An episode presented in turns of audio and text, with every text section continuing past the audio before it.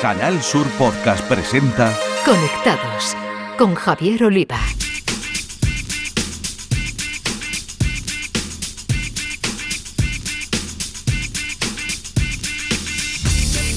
Bienvenidos, conectados. Os traemos un día más la actualidad del mundo de las nuevas tecnologías de la información y la comunicación, nuestro epicentro Andalucía y desde aquí al resto del mundo a través de la red. Vamos a pulsar hoy cómo se protegen nuestras empresas ante los ciberataques y para eso os vamos a ofrecer las conclusiones del estudio sobre el estado de la ciberseguridad en la industria andaluza que un año más ha publicado el Centro de Ciberseguridad Industrial, el CCI. Lo haremos de la mano de su responsable en Andalucía, el abogado auditor en entornos tecnológicos, Juan Miguel Pulpillo. En la sección de tecnología andaluza con nombre de mujer, la directora de la revista digital Mujeres Valientes, María José Andrade, nos lleva de drones porque este miércoles 19 y jueves 20 Huelva acoge la tercera edición del Congreso de Drones Emerdrone 2023, cuya alma mater es la experta onubense Blanca Vera. En el apartado dedicado a la ciberseguridad, nuestro experto, el profesor cordobés y responsable de la comunidad Jacambir, Eduardo Sánchez, nos contará cómo tienen que protegerse las empresas para evitar los últimos ataques que algunas grandes están sufriendo. En el espacio dedicado a videojuegos, los expertos andaluces del podcast The Games de Canal Sur Radio, José Manuel Fernández Espíritu y Jesús Relinquepella, nos contarán la fallida salida de Last of Us para PC y nos citarán para varios eventos del ocio tecnológico en Andalucía que no nos debemos perder. Las novedades y cambios en las redes sociales nos las acercará el consultor de redes y responsable de los Instagramers de Cádiz, José Ruiz, que nos traslada las mejoras en los Reels por parte de Instagram y el nuevo intento de Twitter de monetizar sus servicios. Tenemos muchas cosas con la realización técnica de Pedro Luis Moreno, pulsamos Enter y comenzamos.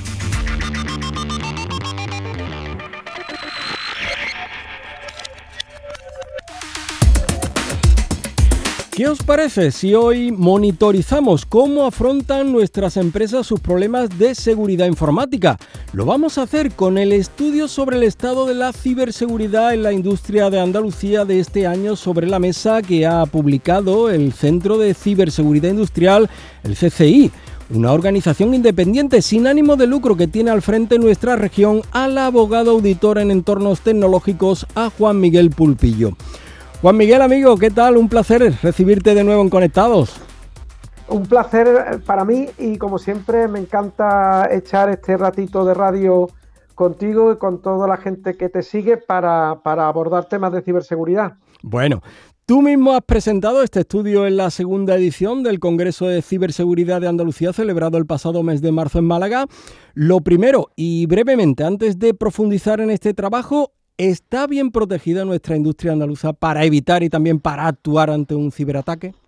Bueno, pues eh, nuestra industria en Andalucía, desde luego, siempre ha tenido un gran cuidado y mucho y, ha ido incorporando la, seguridad y la ciberseguridad en toda su actividad, tanto a nivel de IT como en el control y operación. Obviamente tenemos unos sectores en Andalucía que son más maduros que otros y eh, ellos van a, tener como consecuencia que los niveles de protección van a variar en, función de esa madurez, ¿no?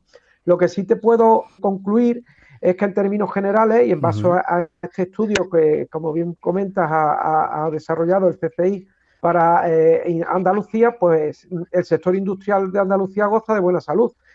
No obstante, me gustaría recalcar, Javier, muy brevemente, que toda la, bueno, que la industria andaluza está abordando parte de sus deberes en esta materia y que por lo tanto se podría concluir que, eh, que su situación es aceptable. Pero mm. como bien sabes, la seguridad total no existe y mm. entonces, pues, ante estos nuevos escenarios de amenaza en, los que nos encontramos, ¿no? De ataques a hospitales, mm. ataques a, empresas eléctricas, a empresas de tratamiento de agua y demás, pues es necesario esforzarse más en cuanto al análisis de dichas amenazas y riesgos para poder garantizar un grado aceptable de protección ante cualquier ciberataque. Hmm. ¿Mm? Efectivamente, porque como dicen, no hablamos de empresas al uso, hablamos de industria, algunas de sectores tan sensibles como has contado, de la gestión del agua, de los residuos o la energía, por ejemplo, así que cobra más importancia si cabe desglosar cómo es su realidad respecto a la ciberseguridad. Una ciberseguridad que, Juan Miguel, va más allá del Departamento de Tecnología y alcanza incluso a la seguridad física de las organizaciones porque en el trabajo ponéis como ejemplo que hasta las propias cámaras de seguridad son objeto de ciberataques. Claro, piensa, eh, hay mucha cultura y la, y la seguridad eh, en materia de tecnología de la información. Entendamos tecnología de la información de una, de una manera muy, muy, eh, muy simple, toda la información y negocio, ¿no? Y, y, la parte de operación, todo lo que va a ser control y eh, operativa, proceso. Entonces, lo habitual es centrarse más en todos los ERP, los grandes sistemas de tratamiento, y en muchas ocasiones se, deja de lado la importancia de muchos dispositivos que están conectados como puede ser, por ejemplo, las cámaras de videovigilancia u otros dispositivos que son autómatas, que lo que están es captando información y la envían de manera eh, automática y sin ningún tipo de intervención a, a, otros procesadores. Entonces, sin lugar a dudas, la ciberseguridad no es algo departamental y no puede entenderse de manera, eh, de manera aislada, sino que debe ser integral y transversal a toda la organización. Mm, muy delicado, sin duda. Vamos a poner la mirada ahora en la dirección de estas compañías porque, mm, según contáis, hay concienciación, pero luego los altos directivos tienen una escasa capacitación y tampoco demasiada implicación en estos temas, ¿no? Sí, la verdad es que, eh, como comenta Javier, hemos analizado en nuestro estudio el grado de capacitación en ciberseguridad industrial de las diferentes áreas corporativas y nos hemos centrado eh, eh, también en la alta dirección. Entonces, piensa que casi la mitad de los encuestados, es decir, un 40%, reconoce el bajo grado de capacitación de su alta dirección en materia de ciberseguridad. Y de ese 40, solo el 9% afirma que tiene un nivel alto de capacitación. Y eso obviamente es preocupante. Sí es cierto que hay sensibilización y concienciación en materia de, ciberseguridad en la alta dirección y eh, eh, con carácter general en toda la ciudadanía, no en toda la sociedad, pero falta esa capacitación que, a la que menciona de estos directivos en cuanto a, la ciberseguridad.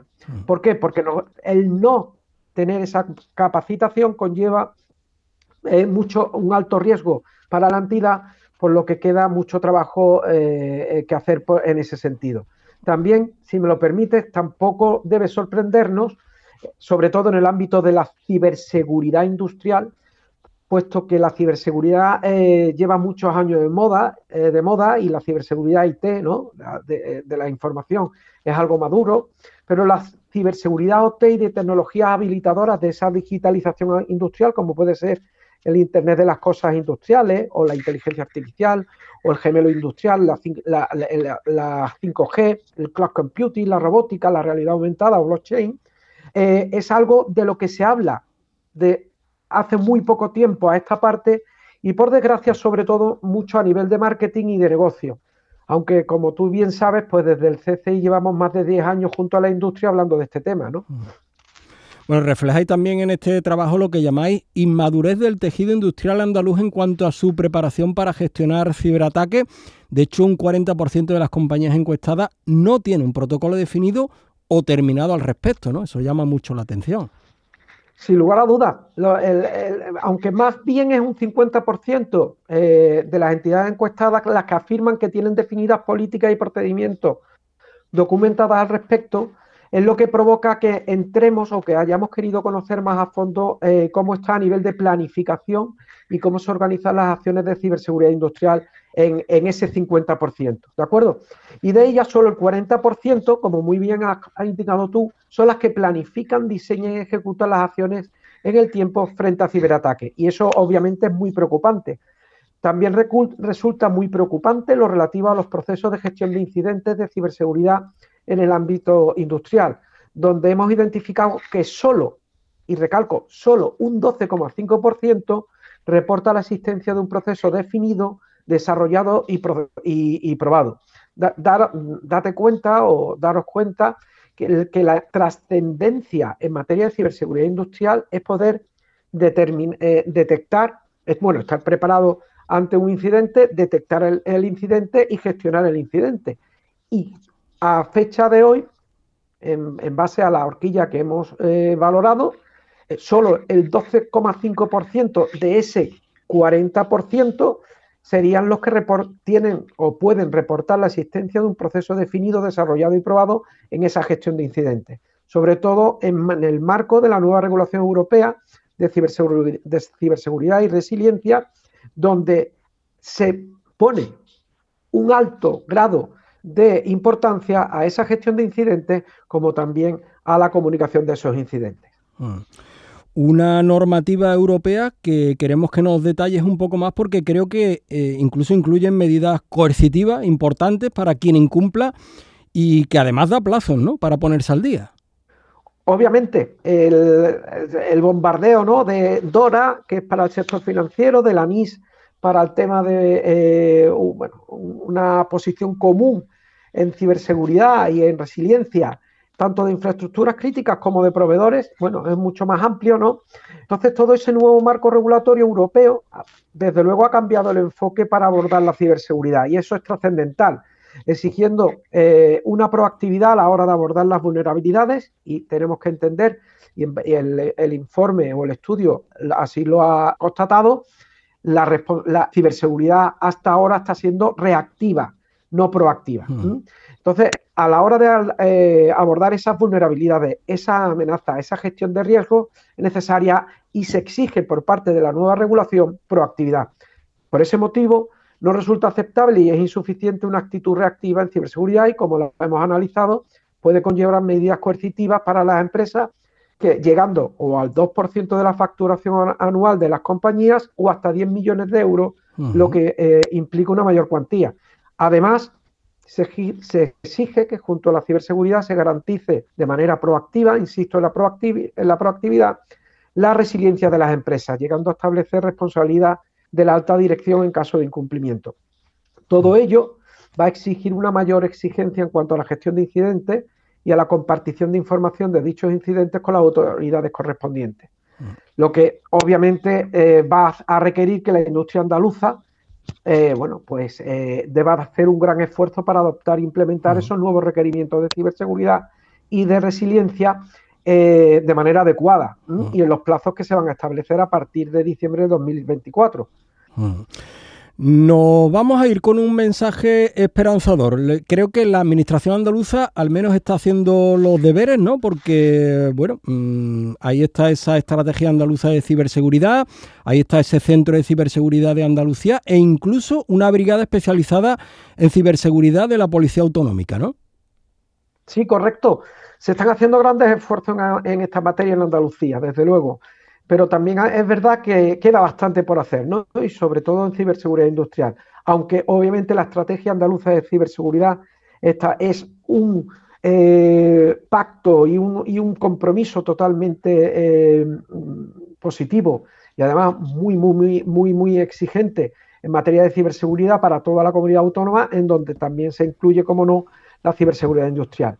El Centro de Ciberseguridad Industrial, uy, perdón, de Ciberseguridad de Andalucía, obviamente va a ser una herramienta interesantísima y que va a aportar mucho valor al ámbito eh, de la ciberseguridad, tanto IT como, supongo y espero, OT en el ámbito de eh, la comunidad autónoma y la Brigada Especializada de Ciberseguridad en la Policía Autonómica va a venir a reforzar lo que ya existe en materia de Policía Nacional y Guardia Civil que han hecho o van, están desarrollando hasta hoy una labor encomiable y desde luego imprescindible en el ámbito de la, de, la, de la ciberseguridad. Obviamente me enorgullece, aparte ya, ¿no?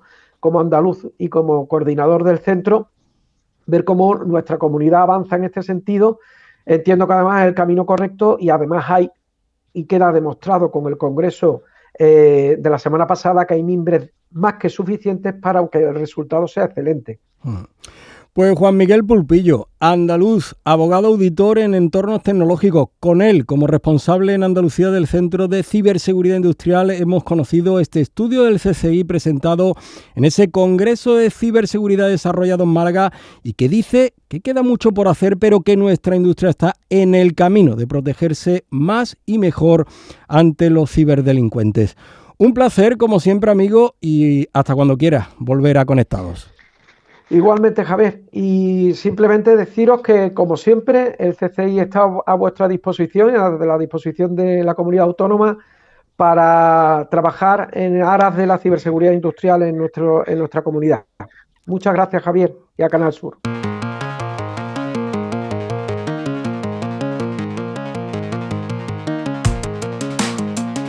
Llega la hora de hablar de la tecnología andaluza protagonizada por mujeres y para ello contamos como siempre con María José Andrade, directora de la revista digital Mujeres Valientes, que hoy nos lleva al Congreso Emerdrón que se desarrolla estos días en Huelva. Y para ello ha invitado, como no, a su gran promotora y buena amiga de Conectados, Blanca Vera. ¿No es así, María José? Pues sí, Javier, cogemos el dron, parece, y nos vamos volando a Huelva porque, y además este año con un claro acento femenino, eh, se vuelve en su tercera edición el Congreso de Drones en situación de emergencia simulada y uso aplicado a la agricultura en Merdrone 2023, eh, subvencionado por la Diputación de Huelva y organizado por la empresa nubense Al Aire Piloto, de la que es gerente la piloto de drones y protagonista de Conectado del espacio Mujeres Valientes en Conectado, Blanca Vera. Blanca, estamos ya volando in situ. ¿Desde dónde? ¿Desde dónde nos estás hablando?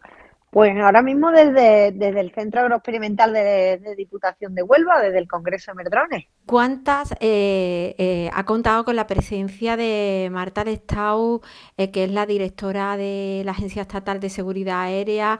lo ha inaugurado la, la, la presidenta de la Diputación de Huelva, pero ¿cuáles son las novedades que se van a presentar este año?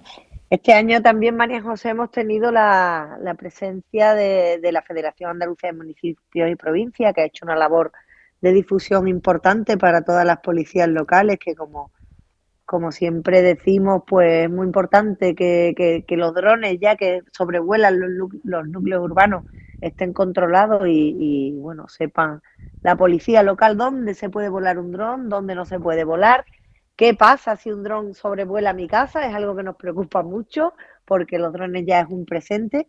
Y bueno, pues para eso ha estado Marta Lestau, que es la directora de, la, de Seguridad Aérea del, de, de AESA, de la Agencia Estatal de Seguridad Aérea.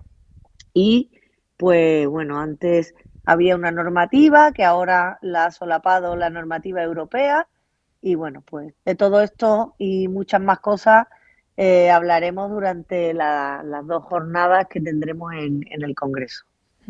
Se va a hablar incluso de inteligencia artificial, se van a hacer eh, talleres sobre cómo, eh, cómo se aplica la tecnología del dron para salvar vidas, eh, la presencia, por supuesto, de drones en la agricultura y sobre todo también hablar con emprendedoras en el sector, ¿no? como por ejemplo Claudia Romero Gurreano Zaleda de Net to Fly. pero ¿qué más vamos a encontrar aquí con, con estas emprendedoras? Porque hemos empezado diciendo un claro acento femenino. Bueno, ya lo pone Javier, como tú comprenderás, Blanca Vera, pero ¿quiénes van a estar? ¿Quiénes van a ser esas emprendedoras, además de, de, la ponencia que va a tener Claudio Romero? Pues estará Camino Montañés también, una compañera y amiga sevillana que este año nos acompaña con, inteligencia artificial, con las gafas de realidad virtual. Eh, estará, estará también María, María Jesús, eh, que hará también eh, un, tema de, realidad virtual para personas con discapacidad. Y bueno, tendremos también la presencia de, varias eh, policías locales, Guardia Civil de Pegaso, que es los medios aéreos que controlan los drones dentro de, de, todos los núcleos urbanos y, y fuera de, los núcleos urbanos. Tendremos a, a General Drones, que ellos es una empresa que tiene más de 200 drones ya volando por toda la costa de Levante para salvar vidas en, las playas.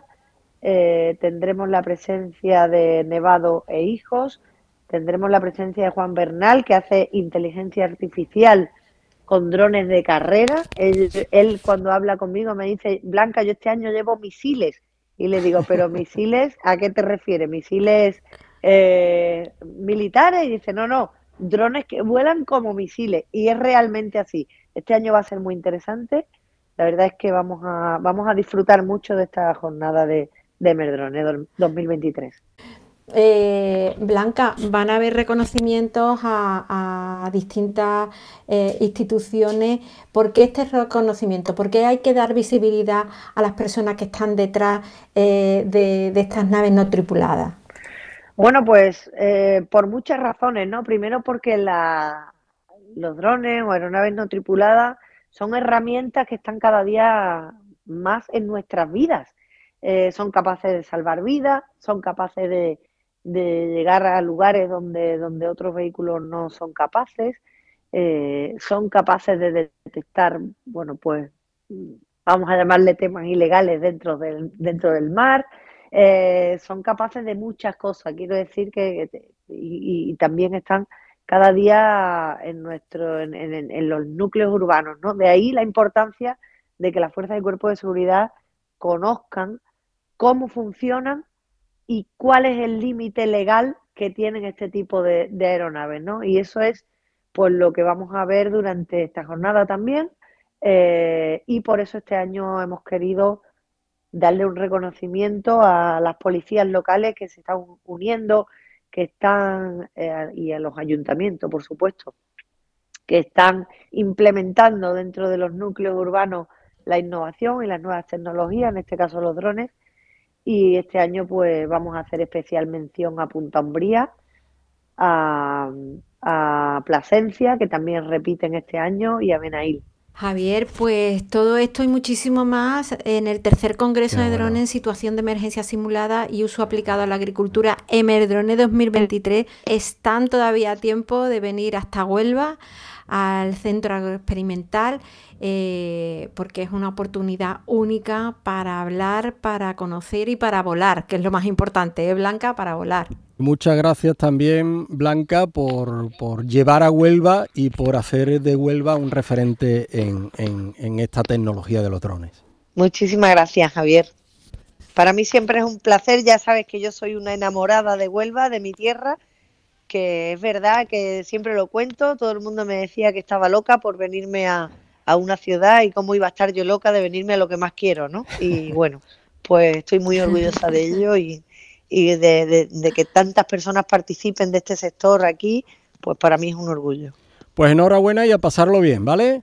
Muchas gracias. En Canal Sur Podcast, Conectados con Javier Oliva. Nuestro experto andaluz en ciberseguridad, Eduardo Sánchez, profesor de informática en la formación profesional y responsable de la comunidad Hackambir, nos va a dar sus recomendaciones para poner difícil a los ciberdelincuentes los cada vez más habituales ataques a empresas. Muy buenas a todos los amigos de Conectados. Una semana más, aquí estoy, Eduardo Sánchez, hablando de noticias sobre ciberseguridad. Hoy os voy a plantear una pregunta. ¿Realmente las empresas españolas tienen las medidas de seguridad necesarias para parar un posible ataque de organizaciones que se dedican a vivir del hacking, de la intrusión en los sistemas? Recientemente hablábamos del acceso que ha tenido el grupo Lockbit a Telepisa.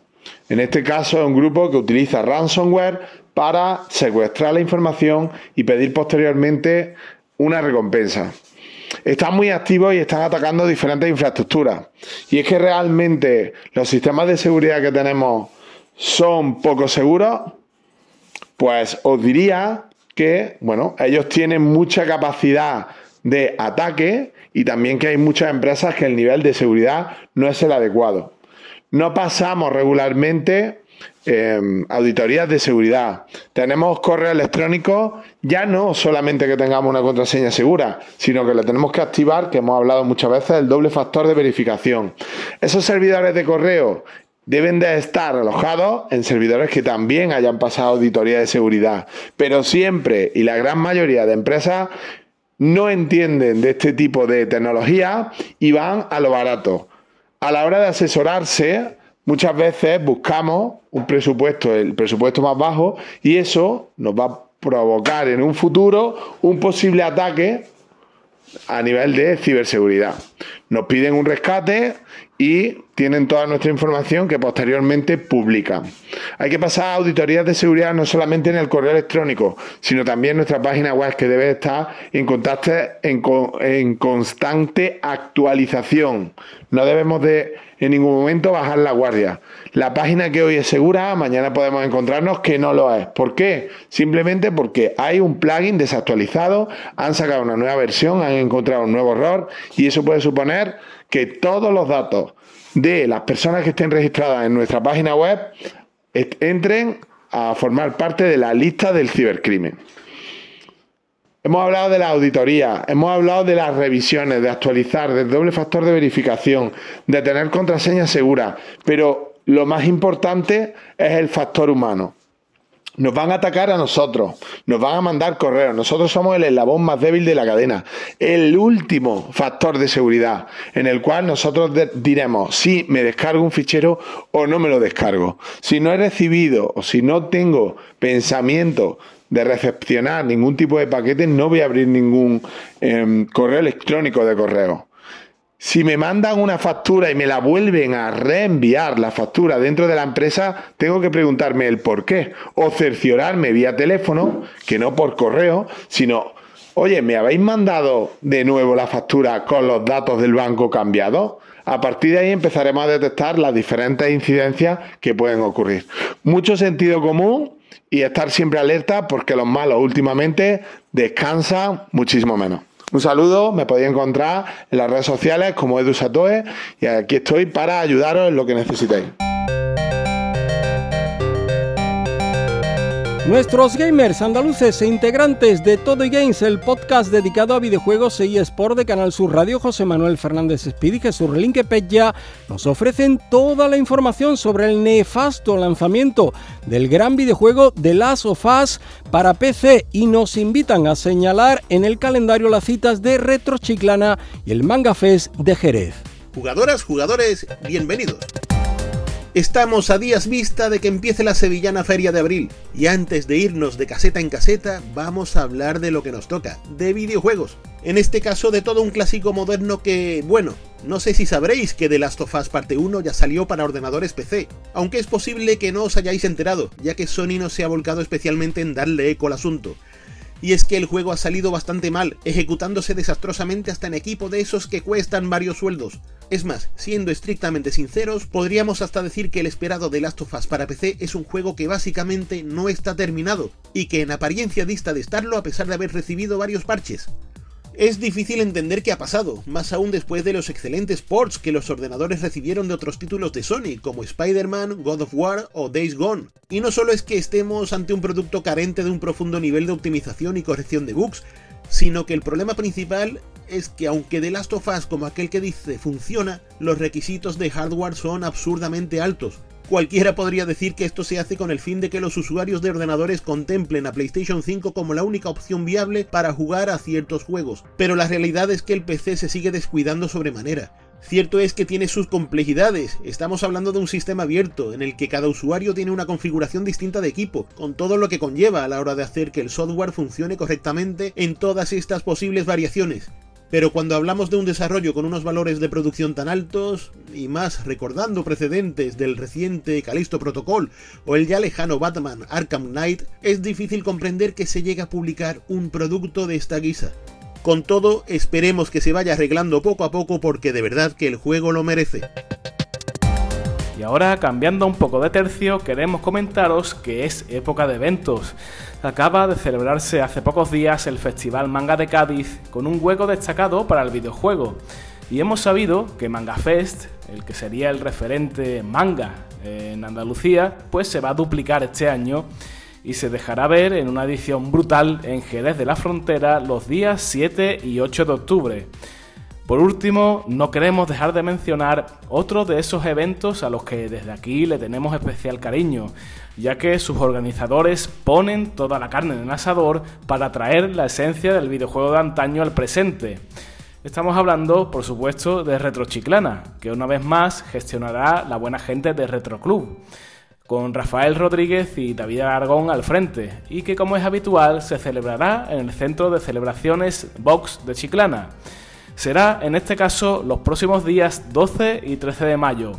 Una cita para ir solo, acompañado, en familia, con amigos, como queráis, pero en suma, la verdad es que no recomendamos en ningún caso que os la perdáis para jugar, participar en torneos o talleres o quizás escuchar alguna contra interesante charla. Y hasta aquí las noticias de videojuegos de Conectados. Nosotros firmamos el Game Over hasta dentro de dos semanas. Y como siempre, ya sabéis, a seguir jugando. Y ahora repasamos lo que nos deja el mundo de las redes sociales y lo hacemos con José Ruiz, Instagramer y consultor de redes, que nos va a avanzar las mejoras que Instagram ha implementado en sus Reels y a explicar cómo Elon Musk sigue intentando monetizar Twitter ahora a través de las llamadas suscripciones. Instagram acaba de anunciar en su blog una serie de mejoras para los Reels destinadas a los creadores de contenido. El vídeo se ha convertido en una parte muy importante de Instagram y con estas novedades se pretende mejorar de forma importante el contenido de la aplicación. Esta indica que las novedades están destinadas a encontrar audio y hashtag en tendencia, mejorar la, experiencia de edición de los reels, novedades sobre el tiempo total de visualización, tiempo promedio de esta y una actualización de los regalos. De esta forma, Instagram ha añadido una zona dedicada a las tendencias para que los creadores sepan qué contenido se está visualizando más en estos momentos se irán viendo las canciones y hashtags de mayor tendencia en los reels, pudiendo ver cuántas veces se ha utilizado el audio, tocar para usarlo o guardarlo para ti mismo. Instagram con ello pretende también mejorar la edición de los reels, decidiéndose a unificar en un solo apartado los clips de vídeo, audio, stickers y texto en una pantalla de edición unificada. Además, van a llegar nuevas herramientas para hacer esta experiencia mucho más emocionante para los usuarios. Se anuncia además una mejora es la información referente a los reels para entender mejor el rendimiento del contenido, con dos nuevas métricas, tiempo total de visualización y tiempo promedio de esta. Esto va a ayudar a los creadores a entender mejor el contenido y ver qué necesitan para mejorar la experiencia de los usuarios.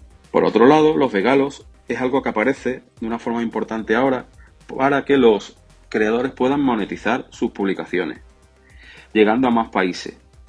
En este sentido, se ha añadido una función que muestra que fans han enviado un regalo y al tocar el icono del corazón los seguidores recibirán una notificación de que el creador ha visto y reconocido su regalo, proporcionando una sensación de conexión aún más fuerte.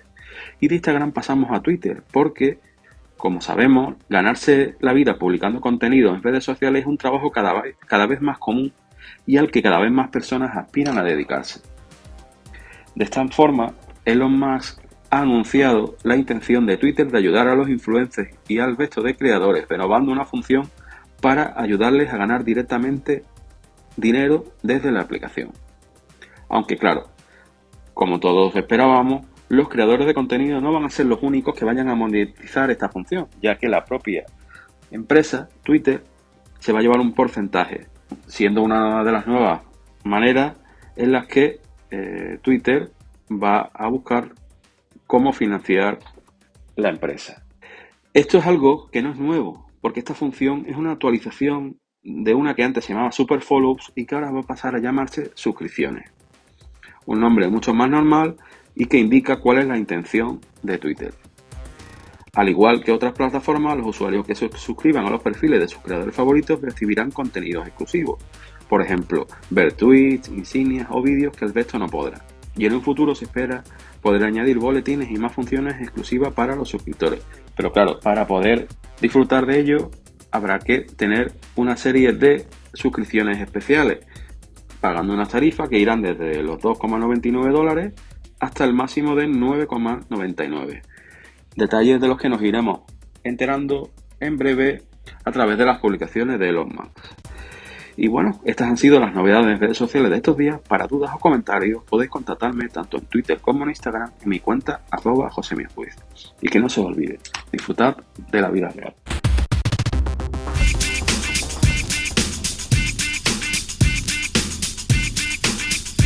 Conectados con Javier Oliva.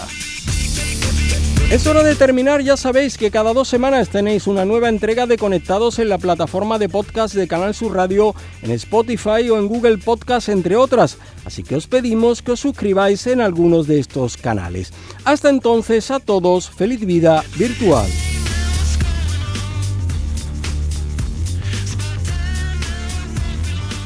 En Canal Sur Podcast han escuchado Conectados con Javier Oliva.